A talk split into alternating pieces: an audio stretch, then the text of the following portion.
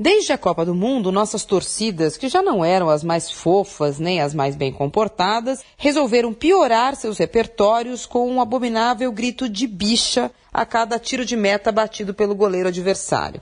É ridículo, é sem graça, é homofóbico, é uma cópia grosseira do puto dos mexicanos, termo usado em espanhol de forma jocosa para identificar homossexuais. Não adianta multar a CBF, não adianta multar os clubes, não adianta multar ninguém. Não adianta pedir. Os idiotas acham super legal gritar bicha. É uma praga da qual estamos longe de nos livrar. Mas a esperança é a última que morre. Pela Copa das Confederações, os torcedores mexicanos deram um belo exemplo. A pedidos da FIFA e da Confederação do seu país, os torcedores trocaram ontem o grito homofóbico por aplausos na partida entre México e Nova Zelândia. Aqui no Brasil, uma organizada do Palmeiras anunciou há alguns dias que pararia com essa estupidez. Nem todos pararam. Perguntar não ofende. Quando vamos todos parar com esta imbecilidade?